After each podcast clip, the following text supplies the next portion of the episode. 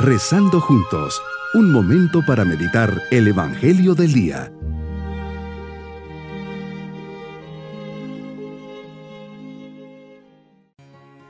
Les saludo en este día, lunes de la décima tercera semana del tiempo ordinario. Bajo la mirada y bendición de Dios comencemos nuestra meditación. Jesús, quiero escuchar tu voz. ¿Cuántas veces mi corazón está preocupado por muchas cosas?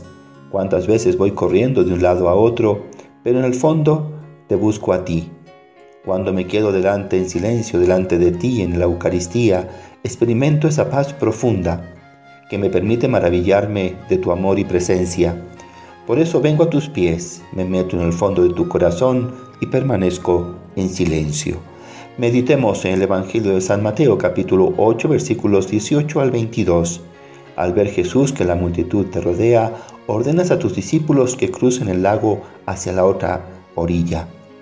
En ese momento se te acerca un escriba y te dice, Maestro, te seguiré a donde quiera que vayas. Pero le respondes, las zorras tienen madrigueras y las aves del cielo nidos, pero el Hijo del Hombre no tiene dónde reclinar la cabeza. Otro de tus discípulos te dice, déjame ir primero a enterrar a mi Padre, pero le respondes, sígueme y deja que los muertos entierren a sus muertos. Medito las palabras del Papa Benedicto. Quien lee atentamente el texto descubre que las bienaventuranzas son como una velada biografía interior de Jesús, como un retrato de su figura. El que no tiene dónde reclinar la cabeza es el auténtico pobre, el que puede decir de sí mismo, venid a mí, porque soy sencillo y humilde de corazón, es el realmente humilde. Él es verdaderamente puro de corazón y por eso contempla a Dios sin cesar. Es conductor de la paz, es aquel que sufre por amor a, Dios. En las bienaventuranzas se manifiesta el misterio de Cristo mismo y nos llaman a entrar en comunión con Él. Pero precisamente por su oculto carácter cristológico, las bienaventuranzas son señales que indican el camino también a la iglesia, que debe reconocer en ellas su modelo, orientaciones para el seguimiento que afectan a cada fiel, si bien de modo diferente según las diversas vocaciones. Tu petición es exigente y a la vez mencionas condiciones muy severas.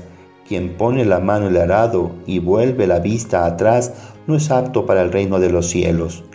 No tienes dónde reclinar la cabeza, pero cuando se ama de verdad se exige lo mejor de su amado. Se desea su fidelidad, su paz, se comparten los mismos sentimientos, las mismas esperanzas y las mismas necesidades y anhelos. El amor no se conforma con las obras de tiempo entre el trabajo y las diversiones. Una relación de amor se hace a través del diálogo íntimo, de la fidelidad y la entrega, del empeño que comporta un riesgo personal. Si no es así, entonces no es una relación auténtica y sincera, sino mediocre, superficial y caprichosa, llamada a fracasar y por lo tanto a frustrarnos. ¿Es esta la relación que tú quieres con los hombres? Y a pesar de tu amor, Jesús, vamos a corresponder con menor amor. Tú que nos has amado absolutamente hasta llegar a morir en la cruz para salvarnos de la muerte del pecado. A veces vivimos queriendo tener seguridades absolutas y nos desconcierta no saber qué pasará mañana. Poder conseguir aquello tan planeado, guardarnos y acumularnos en el banco para tener una seguridad económica. Queremos llegar exactamente a donde apuntamos, con los medios calculados para conseguirlo. Y es en lograr estas seguridades en lo que gastamos la vida, nuestras fuerzas y nuestras energías. Hoy Jesús nos invitas con tu propia vida de ejemplo y nos dices que para vivir mejor no hay que afanarse tanto por tener y conseguir seguridades humanas, y hay que revalorar qué es lo importante en nuestra vida y ahí poner todo el corazón, nuestro tiempo y esfuerzo. Valdría la pena hacer un recuento de estos últimos días y analizar en qué gasté el tiempo. Mi propósito en este día, ser generoso tendiendo a la llamada de Dios que me hace y me invita a ser mejor persona, más abierta, comprensiva y bondadosa. Mis queridos niños, hoy quieren seguir a Jesús, pero Él les dice que no tiene dónde reclinar la cabeza, que una vez que se da un paso adelante, no hay que dudar y no se puede mirar hacia atrás, y que nuestro seguimiento del Señor debe ser total.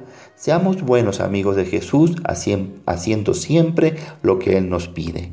Y nos vamos con su bendición. Y la bendición de Dios Todopoderoso, Padre, Hijo y Espíritu Santo, descienda sobre todos nosotros. Bonito día.